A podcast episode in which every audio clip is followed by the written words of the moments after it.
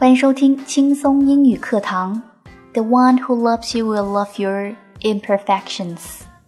The one who does not love you cannot understand your beauty. 爱你的人会爱上你的缺点，不爱你的人无法理解你的美。更多英语、音乐、情感节目，敬请关注新浪微博 DJ Ukki 安夏。So thanks for listening. See you next time. Bye bye.